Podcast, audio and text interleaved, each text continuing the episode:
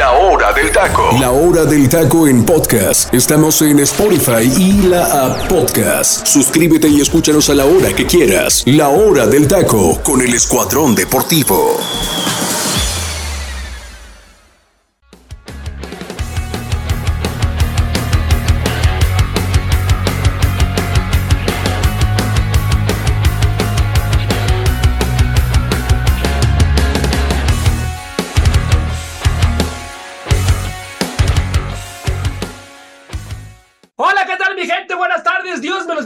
Muchísimo. Muchísimas gracias por estar una vez más con nosotros aquí en el programa de la hora del taco. De verdad que sin ustedes no sería posible. Dios me los bendiga, mi gente. Muchísimas, muchísimas gracias. Gracias a toda la gente que nos escucha desde Guatemala, eh, Chiapas, la Ciudad de México, Estados Unidos. Muchísimas, muchísimas gracias, la verdad. A toda la gente también desde eh, que nos escucha en Spotify, también gracias, gracias. De verdad que sin ustedes no sería posible. Dios me los bendiga muchísimo. Y bueno, sin más preámbulo, pues el día de hoy aquí en el programa vamos a tocar todo lo que sucedió ya en los cuartos de final de vuelta, de vuelta como, como ¿Qué pasó con América y Atlético de San Luis? ¿Qué pasó con Monterrey y Santos? Lo de Toluca con Tigres, y lo de los zorros contra Guadalajara, ya los partidos definitorios y también vamos a hablar cómo quedan definidas las semifinales del fútbol mexicano, que se vienen unas semifinales extraordinarias y muy, pero muy interesantes. Así que bueno, eh, no sin antes, mi gente, les quiero dar el número telefónico que tenemos en cabina para que se comuniquen con nosotros a través de un mensajito de WhatsApp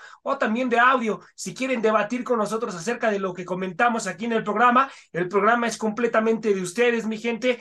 También si quieren darnos consejos de qué tipo de temas quieren escuchar en, el, en la situación deportiva aquí en el programa de la hora del taco, estamos, estamos también para servirles. Este programa es para ustedes, mi gente. Así que Dios me los bendiga mucho. Sin más preámbulo, vámonos a presentar al, al elenco que se encuentra conmigo el día de hoy. Voy contigo, Ticha, ¿cómo estás? Buenas tardes. Gracias por estar aquí, Ticha. Dios te bendiga. Mi estimado José Ramón, un gusto estar contigo, con, Fred, con los Freddys. Hoy están los Freddys juntos, Freddy Mae y Freddy López, pero más con la gente que ya los escuchó a través de la plataforma de el eh, comandante radio 101.3 FM, a la gente que nos escucha en Tuning Radio, la gente que nos escucha y como bien dices tú en Spotify, muchísimas gracias y por supuesto la gente que nos sigue en nuestras redes sociales como la hora del taco oficial, Facebook e Instagram.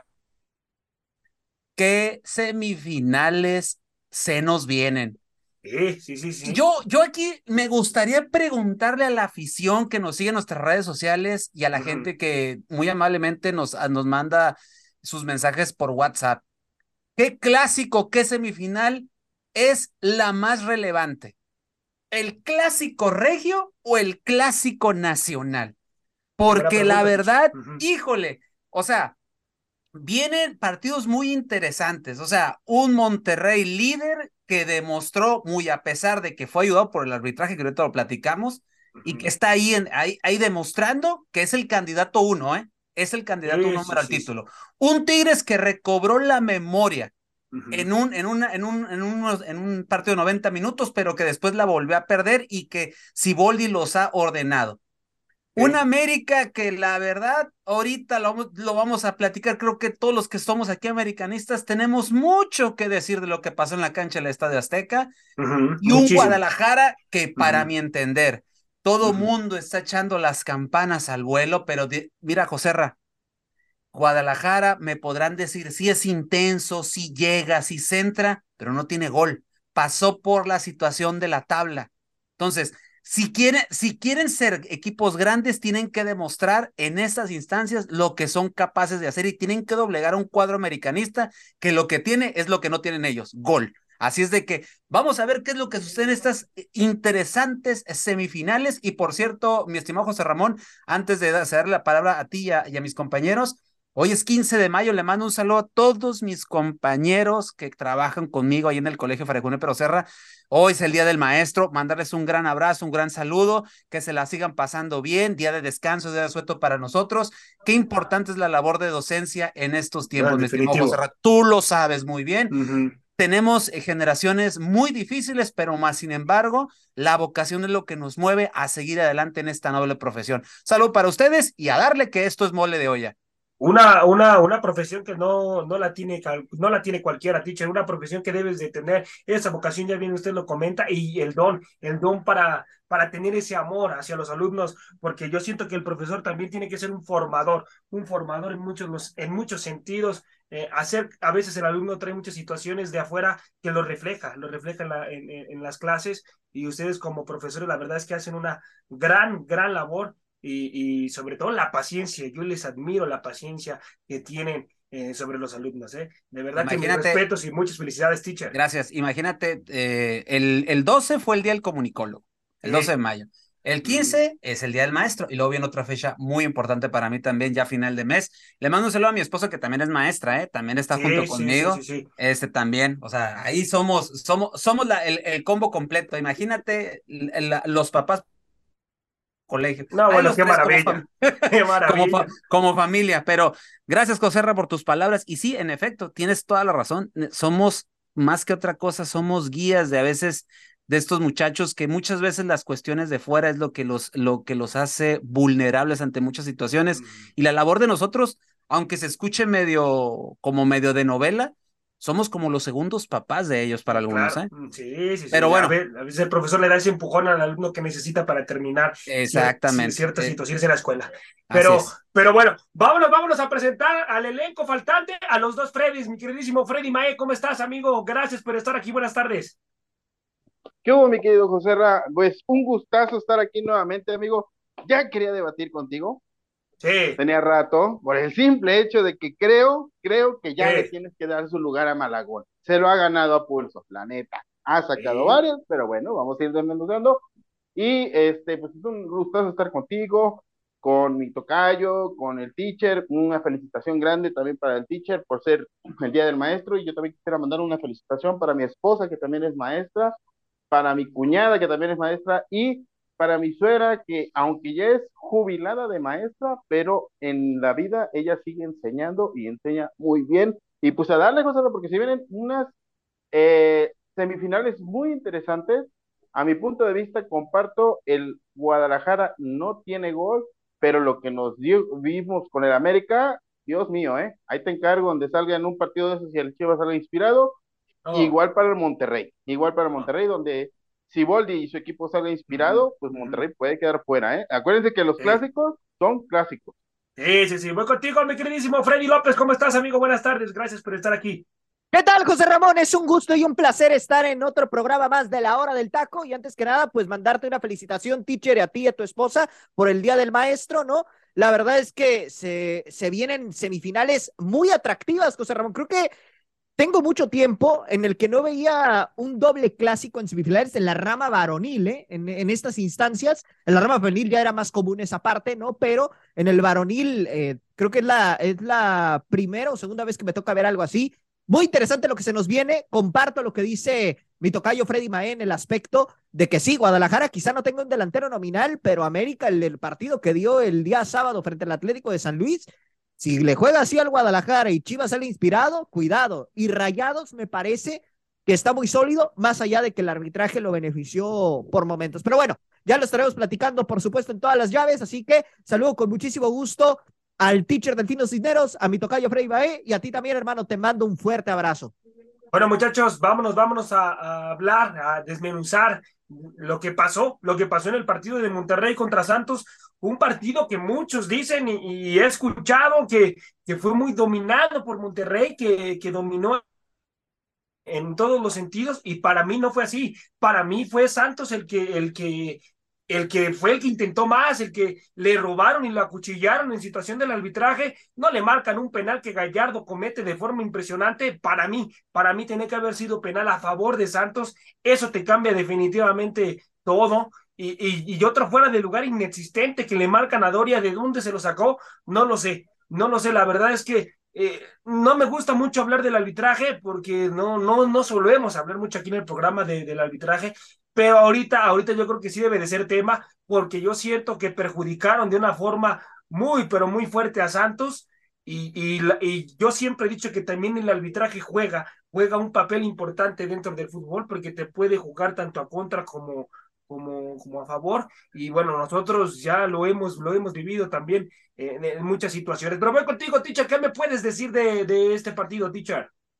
Mira, haces una muy buena eh, observación. Santos, para mí, hace mejor fútbol en, los, eh, en, en, gran parte del partido, pero el problema, eh, el problema de Santos es que las, que las que tuvo no las metió y la que metió se la anularon. Yo no entiendo, yo no entiendo la situación. Dicen que hay un fuera de lugar, ¿no? Eh, en la toma, en la, en la toma, y en la foto, y recuerden que les mandé una foto en el grupo donde estamos, les, les mandé una foto donde yo les preguntaba, ¿dónde está el fuera de lugar? Que me explique. Y creo que todo mundo, incluyendo los analistas arbitrales que trabajan en las diversas eh, cadenas de televisión, todos decían que no había fuera de lugar. Y aquí la situación, y me gustaría que en, esta, en este inicio de semana, la comisión de arbitraje nos dijera o nos diera unas tomas contundentes con los famosos vectores, que yo no sé, ¿ustedes los conocen? No, no, no, yo no. No, no, ok, se habla de que ya están los vectores, se hablan que ya están las imágenes y todo. Bueno, para ser más limpio y más claro con esto, deberían de presentar la imagen o si no, correcto pedir una disculpa, porque eso va a ser un error que va al marcador y que influye de cierta manera en la situación del, del, del partido, porque si Santos mete ese gol, era el empate, porque Funes Mori los pone rápido ante el talón de Aquiles de Santos durante todo el torneo, que fue la defensa. Una defensa que era, es, era más que evidente que era la peor que estaba en esta fase de liguilla. Entonces, Funes Mori hace lo que tiene que hacer, que es meterla, a fin de cuentas. No, lo de Doria, mis respetos, porque Doria vuelve a recobrar la memoria futbolística que había perdido. ¿Cuánto no se le exigió este gran defensa eh, central brasileño que fue una de las, fue uno de los artífices de que este Santos con Almada fuera un bastión en defensa? Y ahora, obviamente, después de aquella, aquella frenética batalla contra Pachuca, donde él al final mete prácticamente a Santos con ese envío anímico antes de los penales y que los mete prácticamente a la siguiente ronda con eso eh, esta vez hace también lo mismo y, juega también con esa fortaleza que es uno de los líderes de este equipo. Pero desafortunadamente eso a la postre le da en la torre a Santos. Santos desde ahí totalmente se desubicó, totalmente perdió el hilo del partido y Monterrey canchereando, jugando a lo que sabe, siendo frío, calculador, mezquino, no le puedo decir yo de otra manera. Todo mundo le exigimos este equipo de Bucetich, no de ahora, ¿eh? Desde siempre con Bucetich, con el Vasco Aguirre, ¿se acuerdan también cómo decíamos que este equipo era, pues es un Ferrari, o sea, es una de las nóminas más caras, es un equipo que este, posición por posición tiene hasta tres jugadores, o sea, puedes montar tres equipos fácilmente. Y yo no entiendo por qué si tenías todo para aniquilar a este Santos, no lo haces. Pero obviamente Bucetich, repito, así le gusta jugar de, unos dicen equilibrado, otros dicen defensivo, otros dicen inteligente, que sabe jugar liguillas, que y que para la tribuna, para los que nos gusta, los que nos gusta el espectáculo, el fútbol, el ida y vuelta, todo esto, no es nada grato. Pero ojo, si el objetivo es levantar el título al fin del torneo, pues son, son estrategias, son situaciones, son maneras de jugar que a mí en lo particular, si Monterrey, yo sigo insistiendo ahorita, después de lo que pasó con América, América, para mí bajan los decibeles en la cuestión de que yo lo ponía como campeón, ¿eh? Para mí baja definitivamente, pues esto lo platicamos ya que tenemos el análisis de América, pero para mí Monterrey es el candidato número uno, porque sigue siendo un equipo, lo dijo hace rato, Dijo, ándale, inteligente, pero más que nada, José Ra, sólido. Sí, sí, sí, sí. La situación con Monterrey, aquí la situación con Monterrey pasa por una, por una situación que nadie ha entendido y que solamente yo vi un equipo que le pudo hacer eso, que es a Monterrey necesitas asfixiarlo, quitarle el balón. Bueno, Monterrey no le gusta jugar, no le gusta estar con el balón y atacarlo.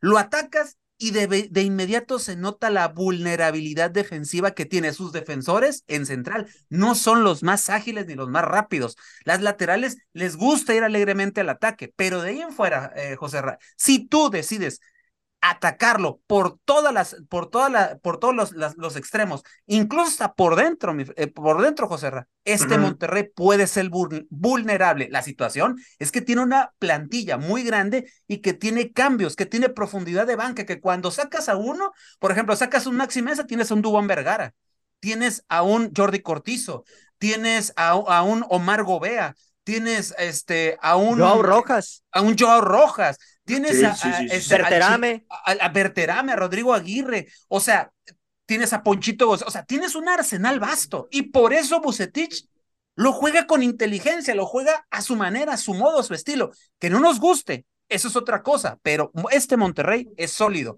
Pero, repito, la- a la postre lo que le da a este equipo el pase es que la- el error arbitra- el error da en la torre al trámite del partido de parte de Santos, porque si Santos anota ese gol, quién sabe qué hubiera sucedido. Probablemente Santos hubiera hecho mejor partido, no sé si le hubiera alcanzado, pero de hecho mejor partido, incluso a lo mejor hubiera dado la campanada. El hubiera no existe, yo lo sé, José y compañeros y gente que nos escucha, pero creo que el error a la postre lleva a que sea un, a que sea una- a un final polémico y que al final Monterrey con una genialidad al último de, Maxi, de un, un disparo que para mí, para mi entender, creo que Acevedo pudo haber hecho más, creo yo, en el momento del disparo. Eso sí, le va muy fuerte, pero creo que pudo haberle metido un poquito más la mano, no sé.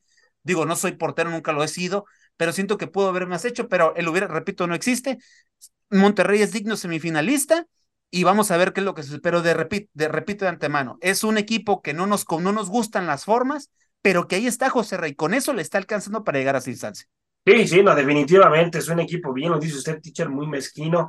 Yo lo, yo lo noté por ciertos lapsos. A veces hasta ya nada más estaba tocando el balón, tocaba y tocaba, no, no proponía, no salía, porque en efecto no eran los que tenían que ir a buscar el resultado. El obligado era Santos. Pero bueno, yo creo que también, eh, pues nos vamos a, a lo natural. Yo creo que también es lo que tenía que suceder con, con el equipo de, de, de Santos, porque la verdad es que si para mí pasaba Santos, era algo injusto en el sistema, en, en completamente en el sistema del fútbol mexicano, ¿eh? La verdad. Sí, yo sé que te lo brinda, te da la oportunidad, pero era para mí completamente injusto. Yo creo que están pasando hasta el momento los que tenían que haber pasado, eh, referente a cómo hayan jugado, todo eso, pero yo creo que están pasando los que hicieron bien las cosas en el torneo. Así que bueno, voy contigo, mi queridísimo Freddy Mae.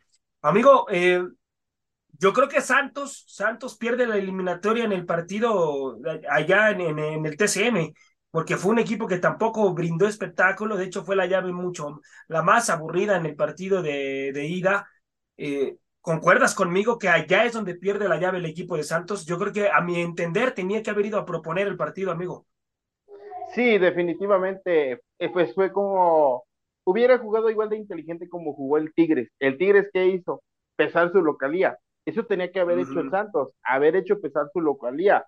Si bien eh, el equipo de Monterrey hay por lapsos muy nulos, que tiene muy, muy este, negros, que no sabe cómo salir, no sabe qué jugar, y algo que decía muy bien el teacher es que pues al, al, al Monterrey no le incomoda no jugar con el balón, pero yo siento que faltó esa hambre, el hambre que, que el Santos fue que, que pudo eliminar al equipo de, del Pachuca, ¿no? Correctísimo, Freddy. Esa hambre, hambre le faltó que hambre. le faltó al exacto a, al Santos para poder a, a avanzar a la siguiente fase. porque Todos sabíamos de antemano que si el Santos no lo no, no se iba a pasar su localidad, en el BBVA no iba a ser.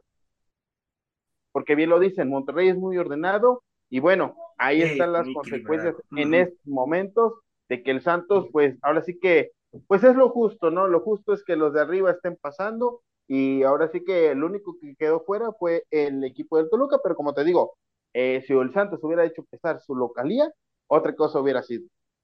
Mi Freddy, dame dos fortalezas del equipo de Monterrey, amigo. Dos fortalezas de Monterrey y dos debilidades, amigo. Mira, fortalezas, me quedo con la amplia delantera y gama de jugadores que tiene. Digo, esa es la primera. Es un equipo que quizá es muy defensivo o muy equilibrado, como lo quieras llamar, pero es un equipo que cuando, cuando tiene oportunidades te las concreta.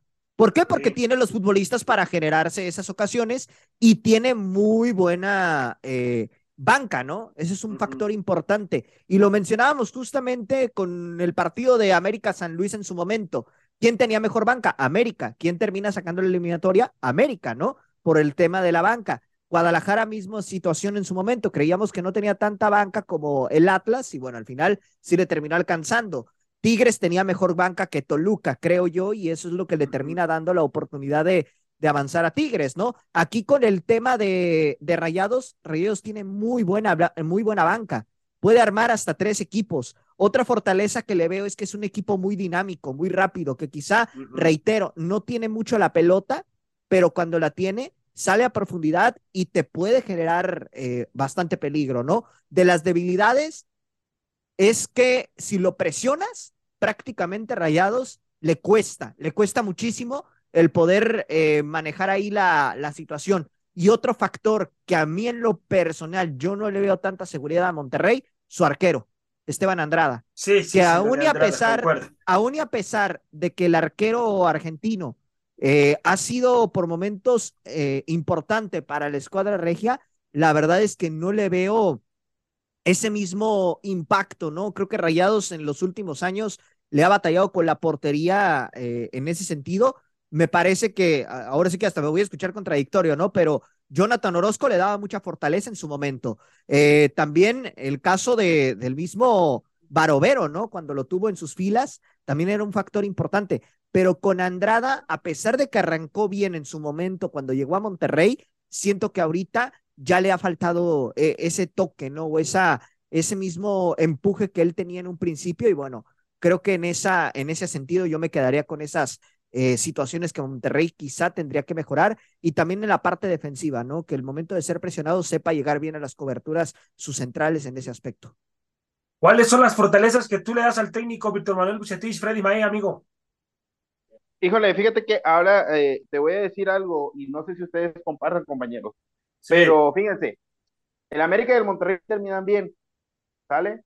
Y el Tigres y el Guadalajara no terminan muy bien, pero el Tigres y el Guadalajara están jugando con lo que tienen y están haciendo una buena liguilla. Ahora, el América terminó desastroso contra el San Luis y el Monterrey no va a pulir que generalmente veíamos con mucha dinámica, ¿eh? Ojo con ese dato. Eso significa que de, alguna manera, si Boldi sabe jugar una liguilla y Paunovic, a pesar de su, su, primera liguilla, la está sabiendo jugar. Pero bueno, eh, lo que tiene Víctor Manuel Bucetich, un viejo lobo de mano sabe en qué momento hacer el cambio, sabe exactamente qué piezas mover, porque en el primer partido a Jordi Cortizo lo tuvo en la banca, en este segundo partido fue el titular y se vio el cambio con el equipo.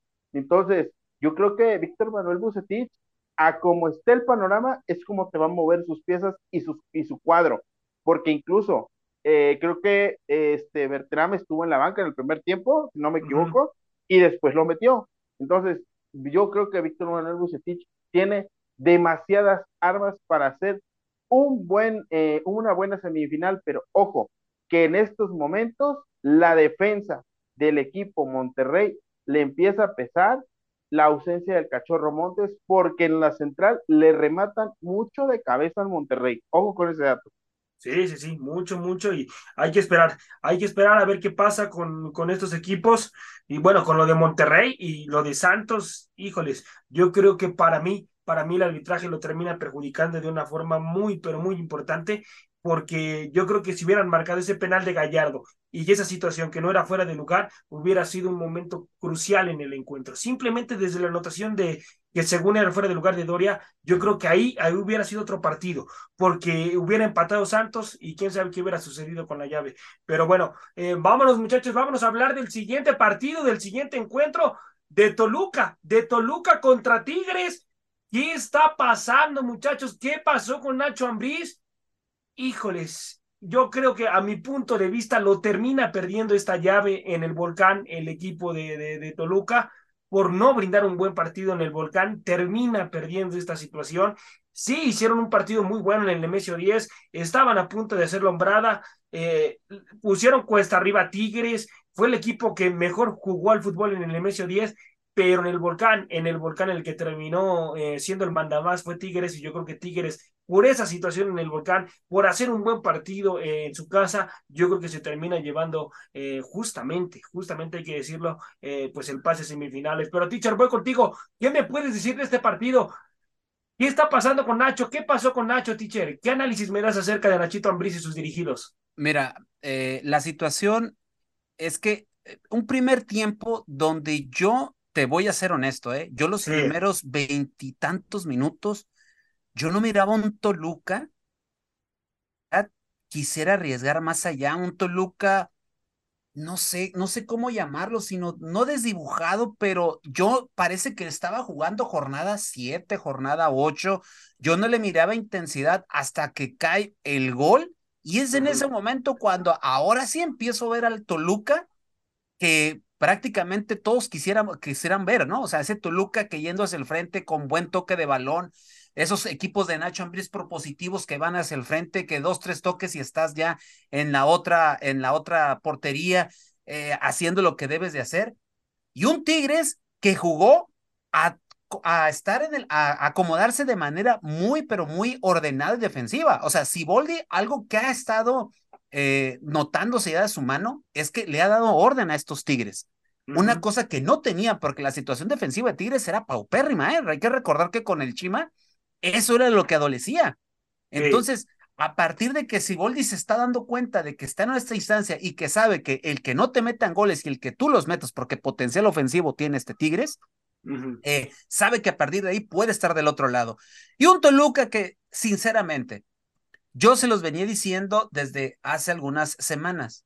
El creativo de, esta, de este Toluca llamado Leo Fernández totalmente perdido. ¿Qué le pasó a la Totalmente perdido. Ese, ese muchacho lo que quería hacer era ganar el partido él solo. No sé, si, por, no sé si por orgullo, no sé si por, por decirle a Tigres, mira lo que perdiste. Yo sé que ya les, había metido un gol y lo que tú uses y mandes, José Ra, pero se me hace que este, este Toluca tuvo que haber analizado toda de mejor manera el hecho de, de poder llegar hacia el área contraria. Siento que, eh, siento que Toluca se queda corto, siento que este Toluca le faltó más idea, siento que mandar solo a, Carlos González eh, no fue una buena situación. Yo siento que si hubieran metido desde un inicio a dos delanteros le hubieran hecho más daño, pero Nacho se la jugó con lo que él sabe. Nacho se la jugó con esto y desde ahorita te digo, José Ra, Nacho Ambriz está con un pie fuera de Toluca, ¿eh? Con los dos, con los dos. Yo le digo una vez. Las situaciones, las formas y las maneras, eso déjenlo a un lado, ¿eh? A él le exigieron que llegara mínimo, al, mínimo a la final, ¿eh? Mínimo. Sí, sí, Mínimo a la final. Y que le diera continuidad a jóvenes prospectos de la cantera de los Diablos, cosa que no les hizo caso. Y aparte, otras cuestiones que directiva les pidió, y a eso agrégale que Nacho Ambriz se agarró pidiendo jugadores a diestra y siniestra y le trajeron lo que quisieron, ¿eh? Sí, sí, sí, sí. Entonces, y contra un Tigres que la verdad, aquí decíamos en, el fin de semana pasado, a este Tigres es imposible dejarlo en cero. Es imposible. Y mira quién te viene a anotar. Mira quién te viene a anotar. El jugador que la verdad, para mí es el MVP de esta serie, llamado Seba. Córdoba, la verdad, ha dado una gran serie contra Toluca y es el que los tiene dentro, ¿eh? Porque no veo yo un Guiñac determinante. Obviamente su peso, obviamente su peso como jugador sabemos, le tienen mucho respeto, pero Guiñac ya no es el mismo desde hace ya un buen tiempo. Pero lo que está haciendo Córdoba, lo que está haciendo Laines, lo que está haciendo Fulgencio, estos, estos tres chavos le están dando una dinámica muy interesante a estos Tigres. Y a eso agrégale lo de Bigón, que la verdad, sí, no, no, no, o sea, ese cuadro, es ese cuadro que esos, esos, esos jugadores que están teniendo, que está poniendo eh, Siboldi, le están dando a la pie el hecho de estar en la siguiente ronda. Que le alcance contra Monterrey, eso sería, eso sería de otro cosa, lo platicaremos en la semana. Pero, José Ra, esta serie, yo siento que Toluca la pudo haber finiquitado el día de ayer en el MS10, pero les faltó idea, les faltó creatividad, yo creo que a Nacho le faltó, siento que los cambios los tuvo que haber hecho desde antes, ¿no? en, esos momentos que los hizo. Para mí se equivoca, perdón, teacher, en sacar al gasero, ¿eh? Saca al gasero y. Que para mí era el, mejor hombre de el, mejor hombre de ellos. El, mejor, el mejor hombre de ellos, ya al final, cuando, cuando, les, cuando está el marcador ya definido y que obviamente Toluca iba hacia el frente, ya nomás iban por el ímpetu, porque no tenían fútbol, no había toque, tres balones que agarraba Leo Fernández y él solo quería disparar desde donde fuera. Y, tuvo, y, tuvo, para compartir el balón y dejar a un compañero solo, jalar la marca, o sea, pero él quiso hacerlo todo solo. Definitivamente eh, fue casi casi una guerra individual entre él y, contra Tigres y le valió un churro lo que era el equipo, ¿no? lástima porque este proyecto de Toluca es un proyecto interesante de la mano de Nacho Ambriz, pero la continuidad de él está prácticamente en mucha duda. Te repito, José Ra, está con un pie, no puedo decir que los dos, pero un pie ya lo tienen fuera. Van a, van a platicar con él. No sé si ya es para darle las gracias o no, si es para analizar y ver si le van a dar un torneo más o definitivamente le dan las gracias. Es lo que yo te puedo decir al respecto. No, yo creo que, híjoles, yo creo que Toluca, la directiva de Toluca se va a sentar a analizar con él, pero ya para, para darle las gracias, ¿eh? Es que, teacher, le trajeron todo, todo lo que él pidió. Eh, ¿Qué justificación les va a poner Nachito Ambriz? La verdad, con todo respeto, no, no tiene ninguna justificación, no tiene cómo defenderse, no tiene cómo decirle al directivo, al dueño, oiga, pues es que me faltaron refuerzos o me faltó esto. No, no tiene, la verdad es que no tiene justificación. Yo creo que, me atrevo a decirlo, mi gente, yo creo que Nachito Ambriz va a dar un paso al costado en, en, en, esa institución. Vamos a ver un técnico nuevo en Toluca. Así que bueno, pues esperar. Voy contigo, mi queridísimo Freddy. Mi queridísimo Freddy Mae. Amigo, ¿cuáles crees que fueron los momentos puntuales en este encuentro? Dame dos momentos puntuales para ti dentro de este partido, amigo. El primer momento puntual fueron los cambios de Stiboldi al sacar a Guiñac y a defender el 3 a 1. Ese fue un momento puntual. Y el otro, eh, puntual, el que yo siempre he venido diciendo, Nacho Ambriz no tiene respuesta de cuando va siendo goleado. Lo vimos contra, en la final contra el Pachuca, recuerdan, la goliza que le metió ya no tuvo respuesta. Lo vemos ahora contra el Tigres, la goliza que le meten y no tiene respuesta. Entonces, y bien lo dice el teacher, a, Nacho Ambriz se le dio un equipazo. O sea, tienes a un Max Araujo que desafortunadamente estuvo perdido, ¿eh? También Max Araujo quedó mucho Totalmente secado por la defensiva de Tigres. Exacto, un Leo Fernández que bien lo decía el teacher, quería ganar él solo el partido, o sea, disparos de media cancha, ¿es en serio lo que estaba haciendo? O sea, eh, eso, eso, eso, es, eso es algo que un DT debe de observar, un DT debe decir, ¿sabes qué? No está en su encuentro, alguien va a salir inspirado el día de hoy que va a hacer el cambio, el revulsivo. Tenías a Camilo Zambeso, tenías a otros jugadores que te pueden dar la respuesta. No tienes que depender mucho del 10, el 10 nunca te va a generar lo no, si no está en su, en su día, ¿qué tienes que hacer? Cambiarlo. Pero eso es algo que para mí Nacho Ambriz le ha fallado mucho. El, el jugar con los tiempos del encuentro, son 90 minutos, pero en 45 minutos tú te das cuenta qué jugador está o no está en el, segundo tiempo, en los primeros 10 minutos va el cambio, vas ganando 3 a 0, vas por un gol más. Entonces, el Toluca siempre le ha dicho, el, lamentablemente Nacho Ambriz no ha sabido tener la respuesta inmediata para hacer los cambios y poder, poder motivar. El ET debe ser el que debe de motivar de afuera hacia adentro a los jugadores. Claro. Después, después de ahí ya no, por el minuto 80 ya, o sea, ya veía que Nacho Ambriz su cara de frustración de ya no sabe qué hacer. Oye, es cuando más centrado debes de estar y cuando más enfocado debes de estar y cuando más, eh, más este enfoque le debes de dar a tus jugadores.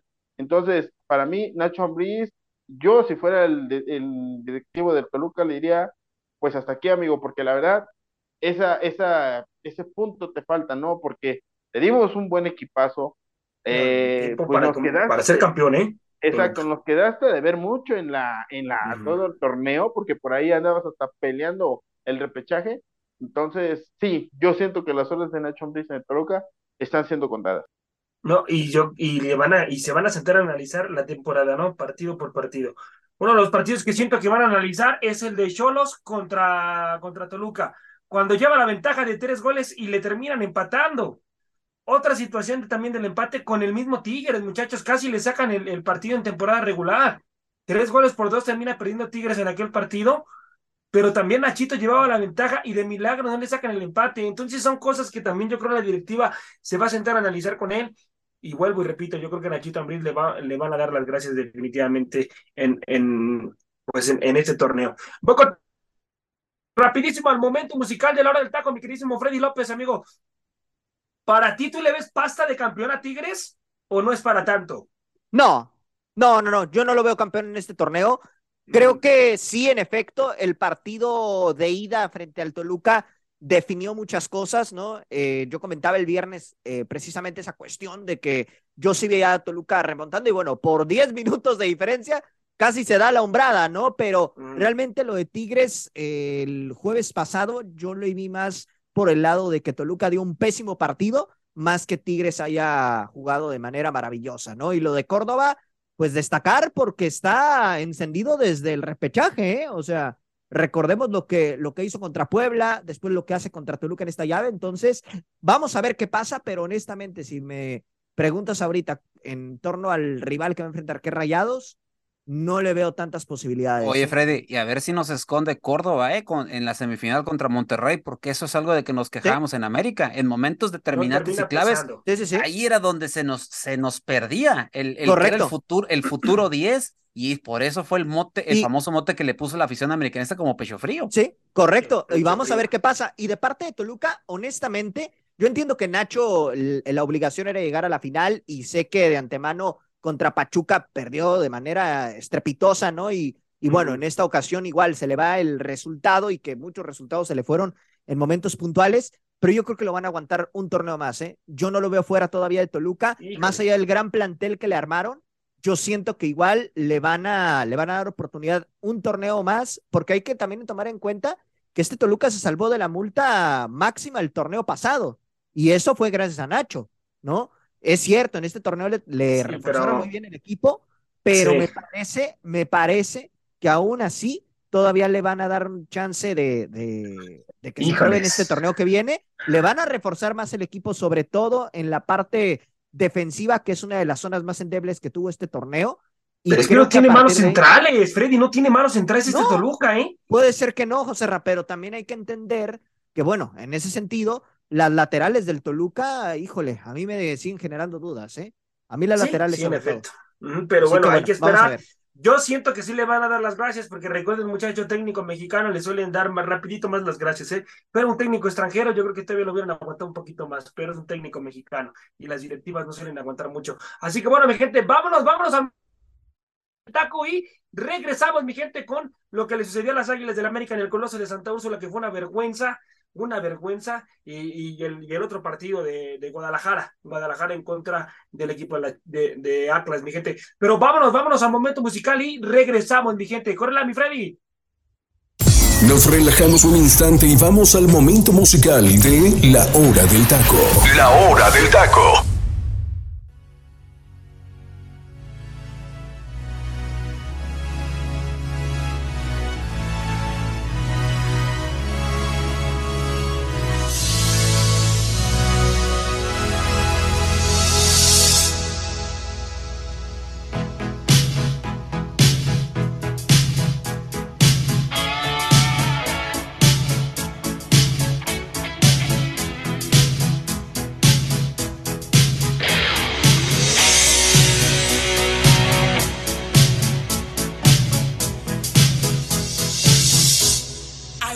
to breakfast.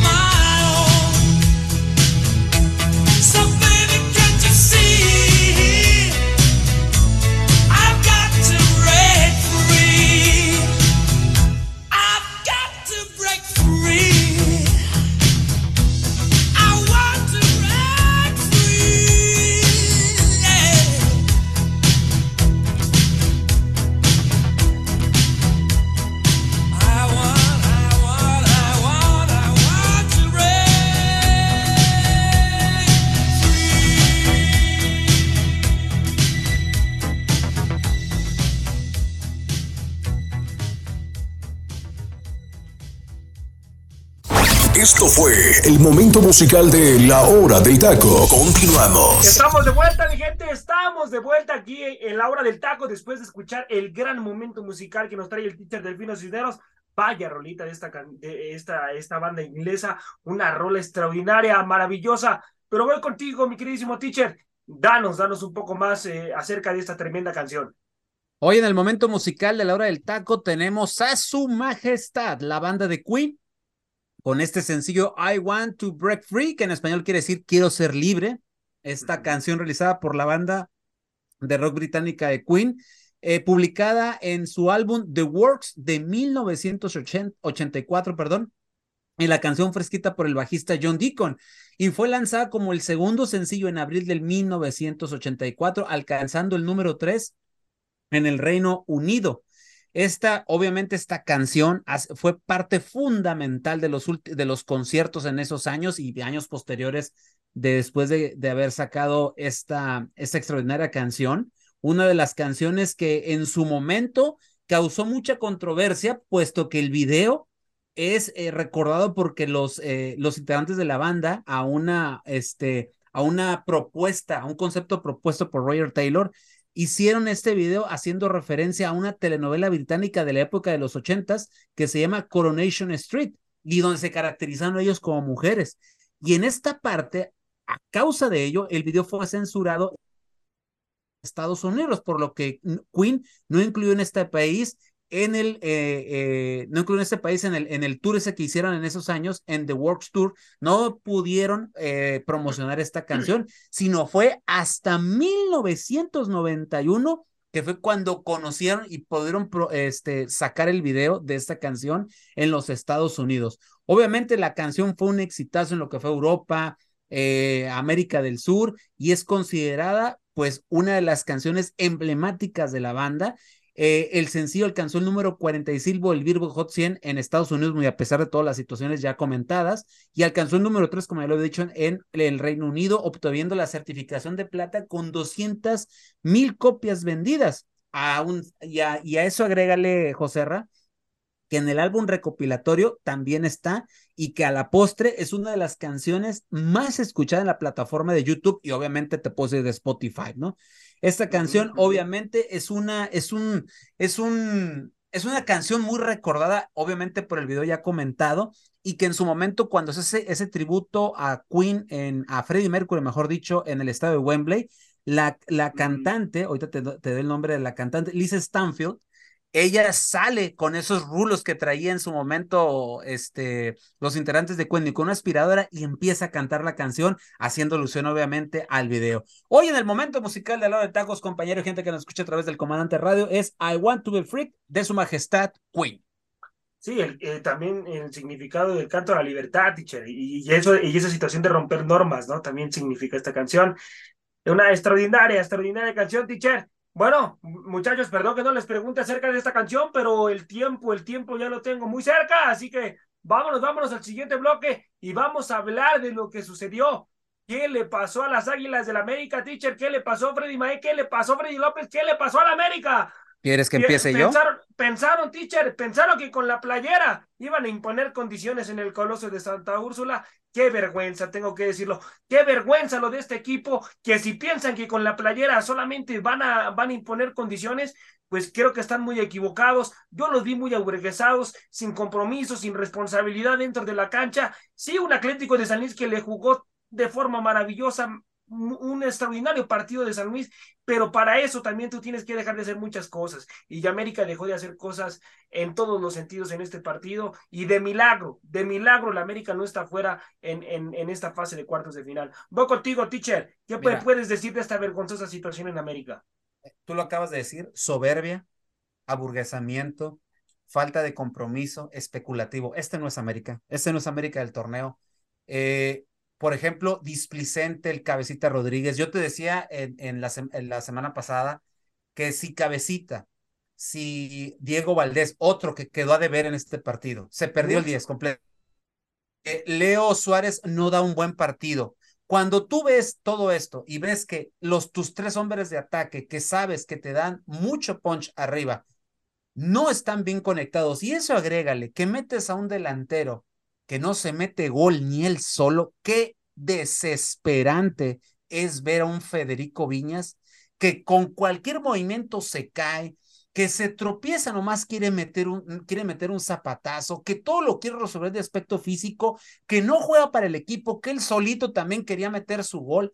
No o sea, yo sigo sin entender por qué el Tano no hizo los cambios, pero puedo entenderlo también, José Ra. Y no es disculpar al Tano, porque algo que ha tenido el Tano en los últimos, en, en, en las liguillas pasadas es que no hace los cambios y no sabe qué hacer en estas situaciones. Y que él se supone, y que él se supone que dijo que ya había aprendido en las liguillas, cosa que nos da a entender que aún no, aprende. No aprende. A mí lo que a mí me llama la atención, y te lo quiero decir, y a- le- por más vueltas que le di, es, es cierto, América tiene un plantel vasto, pero no tiene revulsivos para, cre- para poner variantes tácticas.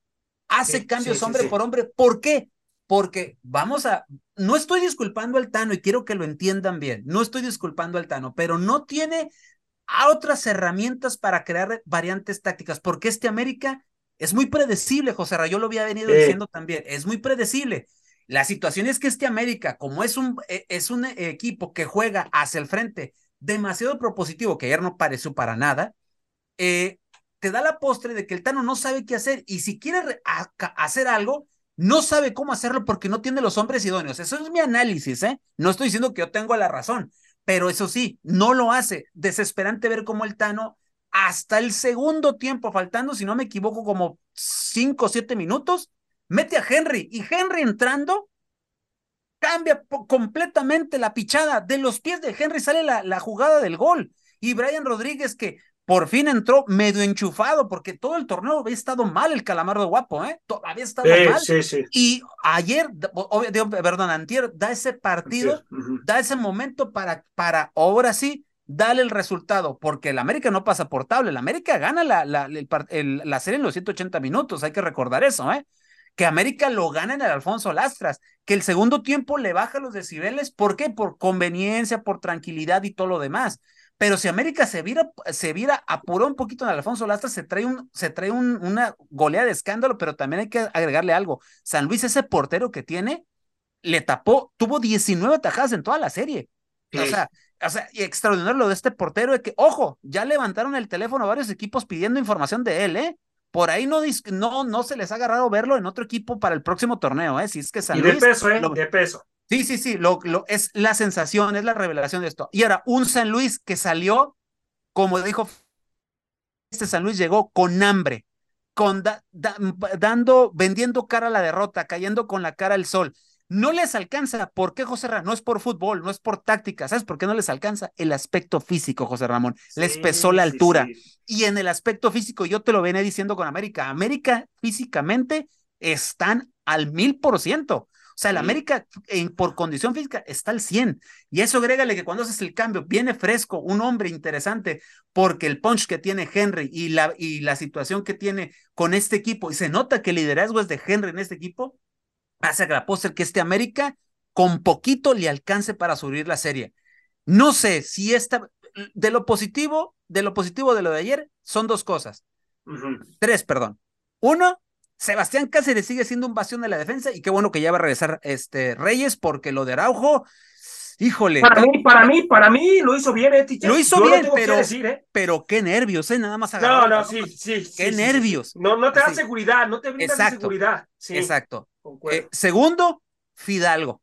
Fidalgo en esta liguilla ha estado siendo el hombre importante de la media Sí. cancha. Ayer el cachorro, la verdad, no dio un buen partido, ni. Diego Valdés, pero el que sacaba las papas del horno, el que se movía por toda la cancha y al final quedó exhausto, porque hay que decirlo, quedó llama tirado en el césped. Fue Sí. Fidalgo, ¿eh? Y. Fidalgo al salir, me, me encanta cómo declara Fidalgo. Hicimos el peor partido del torneo y así nos pueden echar en la siguiente ronda. No debemos, debemos de preocuparnos por lo que, por lo que dejamos de hacer. Me encanta como. Y la otra situación, mi estimado José Ra, es que la tercera es Malagón. Aunque me digas lo que me digas, Malagón sigue siendo un bastión atrás, sigue siendo seguro. Primera vez que pierdes con Malagón en el arco, o sea, eh, decir en la cancha del Estado Azteca, pues son tres cosas muy interesantes que podemos decir de esto. De ahí en fuera, soberbia, eh, aburguesamiento, tú lo dijiste muy bien. América, un América especulativo y que espero que aprendan que esta derrota cayó en este momento, porque de aquí en fuera, si pierden con Chivas, esto No, se no, no, no, no, al no, no, no, demonio. José Ra. Cor- corren, corren Se pueden ir al demonio y te lo voy a decir así. Si el Tano queda lo deja fuera a Chivas, eh, hay un compromiso de palabra que hay una continuidad, pero siento yo, dependiendo mucho las, sí, perdón, las formas, José Ra, Ujú, ujú. Muy probablemente si pierde de manera caótica con Chivas, esto se puede ir al carajo, pero tengo confianza de que este América salga a morirse porque es un clásico y el clásico se juega de otra manera y más en estas instancias. Sí, no, definitivamente concuerdo con usted, Pichar. Voy contigo, mi queridísimo Freddy Mae. ¿Qué pasó? ¿Qué pasó con América, amigo? ¿Qué me puedes decir de este club? ¿Cuáles Mira. fueron los futbolistas que quedaron más a deber en este partido, amigo? Pues en San Luis exhibió la defensa en América. Lo que no hizo en el partido de ida, Vitiño y este, ay, ¿cómo se puede llamar el otro? Se me fue su nombre. Murillo. John Murillo. John Murillo. John Murillo, ajá, lo vinieron a hacer en el Azteca, ¿eh? Sí, sí, sí. Se ve definitivamente lentísimo Miguel Layún, ¿sale? Quedaron a deber Viñas, o sea, tanto estaba chillando, tanto estaba diciendo, y creo que hasta hubo una nota diciendo que si él no era titular de la liga, se iba del club. No, pero Ahora- también, pero también, a ver, yo quiero hacer hincapié, o sea, Ah, también no, no le pusieron muchos balones a Viñas, Diego Valdés, como para poder calificar lo que dio un mal partido, ¿eh? Pero tuvo, tuvo tres o cuatro, José Ra, Sí, que tuvo, que tuvo Sí. que haberlas metido. Sí. Sí, Ahora, sí, sí, tú, como, tú como centro Pero- delantero, si las oportunidades no te llegan, amigo, tú las debes de crear, ¿sale? Eh, Se Viñas, o sea, jalando Viñas- marca, ¿eh? Viñas quería el balón al pie y no me, no me van a mentir. Dos o tres balones le rebotaban, parecía que tenía tabiques en las patas Viñas. O sea, eso Sí, te desespera. sí, sí, sí, su correcto. juego. ¿Y sabes qué es lo peor del caso para estos jugadores que entraron en el primer tiempo? Que el patrón estaba viendo el partido en el Estadio Azteca. La ¿Tú cara que tenía Freddy Exacto, Mae, la cara exacto. estaba, estaba, voy a decir la palabra y discúlpeme, gente, estaba encabronado, así. Ojalá, ojalá sí. haya bajado, teacher, y les haya dicho hasta de lo que se iban a morir estos Yo espero que sí. Y de- nada más, ¿eh? Eh, En serio. ha- hago la aclaración, ¿eh? Anoche preguntó la directiva de América por Rogelio, eh, por mm, este lateral derecho eh, de, de, de De San Luis. Es- este- Ricardo Chávez. Ricardo, Ricardo Chávez. Preguntaron ya Sí. por él, ¿eh? Ojo con eso. Chávez. Ya Ujú. preguntaron por Ricardo Chávez. Nada más se las dejo, ¿eh? Exactamente, o sea, ahora, como bien lo decía el teacher, definitivamente Henry debe de ser titular sí o sí. Fue el que armó todo, fue el que provocó el gol. Esa es la gran diferencia entre Henry y entre Viñas, que Viñas, o sea, aunque quiera armar de que te rebotan los balones, Viñas, eh, Henry las crea. ¿Y sabes cuál es el otro punto? Leo Suárez se le ha dado la oportunidad de ser titular y Sendejas en poco lapso hizo más que Le- Leo Suárez. Los jugadores de la América Leo, se les tiene, sí. tienen que pensar dos o tres veces a los que están adentro como titulares de que, ah, chinga, allá afuera en la banca hay un güey que juega a mi misma posición y que en cualquier momento me va a arrancar la titularidad. Ese es el chip concuerdo. que tienes que tener en mente. No, ah, ya voy ganando 3-1. Hasta los mismos, por ejemplo, yo vi a la Jun regañándole a los otros de cabrón, baja, Luis Fuentes también le decía al cabecita, oye, baja, o sea, no, no, la Oh, hay, hay una jugada, perdón, Freddy, que te interrumpa, una Ajá. jugada donde tiene que venir a, a defender a en zona, zona defensiva, valga la redundancia. Eh, el cabecita venía caminando. Caminando, no, no, terrible, venía lo Roger terrible. Martínez, increíble lo del cabecita. Y ahora, lo de, lo de la Jun cuando regaña a, a Leo, que no me venga, porque la falla. Él, él ni que se haya aventado, ni que se haya aventado un partidazo también, ¿eh? Fue un, fue un partido desastroso para la Jun también, ¿eh? Un partido desastroso, pero Sí, bueno. definitivamente, bien lo hemos dicho, pecaron de soberbia, pecaron de, de como, ahora sí que de que con la camisa voy a pasar, ¿no? Y el San Luis por poco elimina el América. Y para mí el San Luis hizo un buen partido y pues lo del Tano Ortiz dice, no, hizo el buen partido el San Luis, sí, hizo un buen partido el San Luis. Pero ahora fíjate tú tus errores adentro de, ¿qué dejaste de hacer? Y bien lo, lo hemos dicho, si ya viste que tus primeros 45 minutos fueron un desastre, a mí me vale grillo a tus jerarquías, tu titularidad, pero yo por fin le veo un buen juego al Brian Rodríguez, ¿eh? Por fin le vi un buen juego. Freddy, Freddy López, amigo, ¿le ves pasta de campeón a las Águilas del América o después del tremendo susto que le dieron a la afición, lo bajas de ese peldaño, amigo? Mira, si juega como lo hizo en el Azteca, de- definitivamente no lo veo como candidato al título. Aquí la cuestión es que puede que elimine a Guadalajara, pero donde su rival sea Monterrey, buena suerte para el América, ¿eh? Dudo mucho que a este América le pueda pegar a Rayados, aún y a pesar de que América se, eh, le, pudo pegar en temporada regular, ¿eh? Veo muy complicado esa situación. Si es Tigres el rival en un momento dado, si es que el América elimina a Guadalajara, ahí le veo un poquito más de posibilidad de levantar el título. Pero bueno, hay que esperar, hay que ver qué pasa, porque también Guadalajara me parece que no lo va a dejar tan fácil y sobre todo en esas instancias, y me parece que Paunovic también va a aprender de esta situación. Ahora, José Ramón, mucho Sí. ojo con lo que mencionabas hace rato, ¿eh? Lo de este guardameta Andrés Sánchez, Sí. canterano Tuzo, apenas Sí. lleva 24 partidos en primera división y aparte campeón con el Tepatitlán en el 2021. Entonces, este arquero, 25 años, ojo, ¿eh? Que como bien dijo, por ahí no recuerdo si fue el teacher o fuiste tú, muchos equipos van a levantar el teléfono y también por ahí vamos a ver a qué equipo llega porque hay muchos que por ahí van a estar necesitados de un guardameta y me parece que lo de Andrés Sánchez puede ser interesante y prospecto para varios equipos de primera división. Pero bueno, vamos a ver, vamos a ver qué es lo que pasa. Eh, un, un portero con grandísimas condiciones. Pero vamos a hablar, muchachos, ya para prácticamente cerrar el programa del partido de entre los zorros contra, contra Guadalajara. Voy contigo, teacher. ¿Qué me puedes decir de este partido, teacher?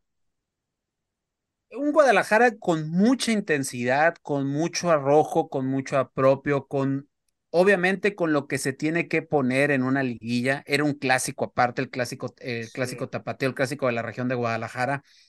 Un equipo veloz, dinámico, que te ataca por las bandas, no te ataca por dentro, todo es por bandas, todo es centros, pero no tiene gol. No tiene gol. O sea, obviamente el gol cae en una jugada de, tácti- de táctica, de, de, de táctica fija, o sea, de un tiro de esquina. O sea, y te lo nota un defensa. Entonces, Sí, de ahí en fuera, eso de poner, yo entiendo, pones al Pocho Guzmán de nueve, porque así preocupas a la defensa cuando no te sabe jugar de nueve y estaba totalmente perdido. Eso sí, Ale la cancha porque lo que quería hacía, él lo, él, él lo estaba haciendo junto con el Nene Beltrán. Sí. Pero de ahí en fuera, yo siento que este, este Guadalajara, para mí, lo gana por ímpetu, por ganas.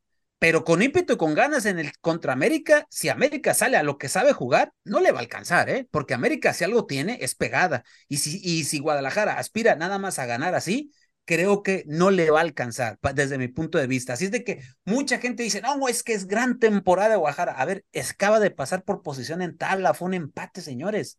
Oye, O sea, teacher, Bueno, aunque te voy a decir Teacher, algo, ¿eh, teacher? Para teacher, mí sí eh, es una gran temporada para Guadalajara en el sentido de que para el plantel que tiene, le está alcanzando para bastantes cosas, ¿eh? Sí, sí, sí, pero eh, que el Chivas recuerde una cosa, mi estimado Tocayo, el fútbol se gana con goles, no Ah, con no, barridas. claro. Digo, Yo estoy de eh, acuerdo, yo estoy si, de si vas acuerdo. a festejar las barridas del pollo briseño, de No, Ahora- pero me vas a decir que ahorita Guadalajara entonces, tiene mejor no, plantel no, que Tigres, que Rayados y que América. creo que es el plantel más limitado de los cuatro, ¿eh? Sí, por eso Sí, te digo. concuerdo. Por eso Es el digo que plantel sí, más limitado de los cuatro. es No una tiene profundidad de banca, ¿eh? No, correcto. Y no, quizá no sea una gran temporada si hablamos en cuanto a tema de, de fútbol, pero es una gran temporada en cuanto a puntos y en cuanto a instancias, porque como siendo el plantel más limitado, es más, me atrevo a decir que Guadalajara tiene un plantel más limitado que el mismo Atlas y que el mismo Santos, ¿eh? Y- en este pero- momento. Pero, y que el mismo es- Toluca. pero Freddy, volvemos a lo mismo. O sea, tenemos que exigirle a un equipo grande, ¿que no? Ah, Claro, claro. claro. Y eso es lo que- es un equipo que, una, una de sus fortalezas es la labor en equipo, ¿eh? A mi punto de vista. Sí, La labor en equipo, porque no, no la labor individual, ¿eh? Secaron, Ahora- secaron a Alexis Vega en el partido de ida y yo creo que también ahorita en el de vuelta, ¿eh? Y mí. ahora, otra de las cosas es que el ahora secan a Brian Lozano, ¿eh? Sí, o sea, no Brian Lozano- de hacer Sí, nada. al huevo. No, no dejaron hacer absolutamente nada. Eh, en el aspecto defensivo, Guadalajara cuidó mucho esos aspectos, ¿eh? Sí. Eh, Oye, para que el pollo briseño se haya aventado un partidazo y te Pero encargo, de- ¿eh? déjame decirte algo, Freddy. Para mí fue una misión suicida Ah, claro. pollo briseño ahí, porque Coincido. el pollo, porque el pollo te pudo haber echado a perder el partido, ¿eh? Sí, con cualquier entrada, a veces Exacto. no piensa. ese Pero para mí, José, y Ra- para mí, José y, y los Freddys, mi gente Sí. que nos escucha, ya para retirarnos porque ya nos queda poco tiempo. Para mí, Atlas les regaló todo un primer tiempo. Sí, concuerdo. Atlas Sí. estaba jugando a cuidar el gol y esperar, y esperar una nada más. Cuando le meten el gol y deciden ir hacia el frente y empieza a ser más elocuente su ataque, eso lo tuvieron que haber hecho desde hace como 30 o 40 minutos antes. y para mucho Chivas, ¿eh? y para- Y, gran, y grandes atajadas las que se Del el guacho, guacho. ¿eh? Sí, claro. el guacho la figura, Por el ¿eh? a mi guacho- punto de vista, ¿eh? Sí, no, Sí, por el es- guacho ese- es la figura. en esta instancia, ¿eh? Es la este es figura. Es la figura del momento. Así es de que para mí Atlas lo pierde por, des- por, por no ser incisivo, por no ir hacia el frente, por no, porque armas las tiene y ustedes saben. Y atrás el eh, lo de, la, la situación defensiva muy buena. Lo de Barbosa, lo de eh, este chico, eh, el otro defensa central se me, se me Gary fue. Aguirre. El Gary Aguirre, lo de. Nervo, o sea, todos Nervo, ellos, lo de Nervo, o sea, muy bueno. Ujú. todo, o sea, todos ellos, eh, o sea, todos ellos hicieron una extraordinaria labor Reyes. defensiva, pero des- desafortunadamente yo aquí es donde veo que Mora pecó, de, o sea, pecó en su primera liguilla. Sí. No, o sea, cuidó el resultado, más no fue ir a proponer para hacer más goles porque los pudo haber hecho. Concuerdo. Y del lado de Paunovic, Totalmente. pues obviamente los mandó con todo. Ahora sí que muéranse de algo, hijos, porque si no, se nos va a ir, la- se nos va a venir la noche encima. Y eso fue lo que hicieron. Y apostaron a una y una la metieron. Y apostaron a que en la cuestión de atrás el guacho tenía que hacer su chamba y la hizo. Es lo que te puedo yo decir, Joserra, pero insisto, si Guadalajara apuesta a seguir jugando así y sin gol, va a enfrentar una América que yo espero que haya aprendido lo que pasó y esta América tiene que salir a matar a Guadalajara eh, desde el primer partido y creo que esta serie puede ser un poquito más este más no sé si decir un poquito más inclinada a la balanza América, pero en clásico todo puede suceder y más si es una el preámbulo a llegar a la final. Sí, no, no, no. Y además yo, con lo brindado de América en el partido de, de vuelta, híjoles, eh, híjoles, a mí dejó muchísimo que desear, demasiado. Pero bueno, mi gente, esto ha sido todo el día de hoy aquí en la hora del taco, a nombre de mi compañero Delfino Cisneros, Freddy Mae, Freddy López y José Ramón en conducción. Hasta la próxima, mi gente, muchísimas gracias. Dios me los bendiga. Por hoy hemos terminado la hora del taco. La hora del taco. Los esperamos en nuestra siguiente emisión a través del Comandante 101.3 FM.